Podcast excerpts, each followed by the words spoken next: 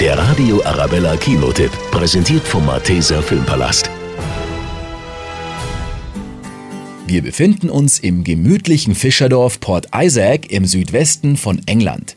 Musikmanager Danny aus London feiert dort mit ein paar Kollegen Junggesellenabschied und trifft auf zehn singende Fischer.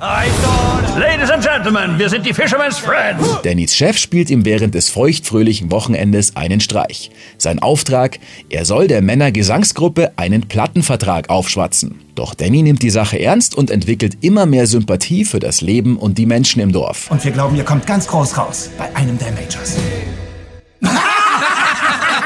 Je länger er sich dort aufhält, desto mehr beginnt er, seine eigenen Werte in Frage zu stellen. Wenn wir zustimmen und Sie werden unser Manager, müssen Sie versprechen, dass Sie uns nicht verarschen. Sie haben mein Wort. Fisherman's Friends ist ein gute Laune-Film nach einer wahren Begebenheit mit ein bisschen Herzschmerz, ein bisschen Humor, die perfekte Unterhaltung für das gemütliche Sommerkino. Aber eine Sonnenbrille und schon bin ich Bonio.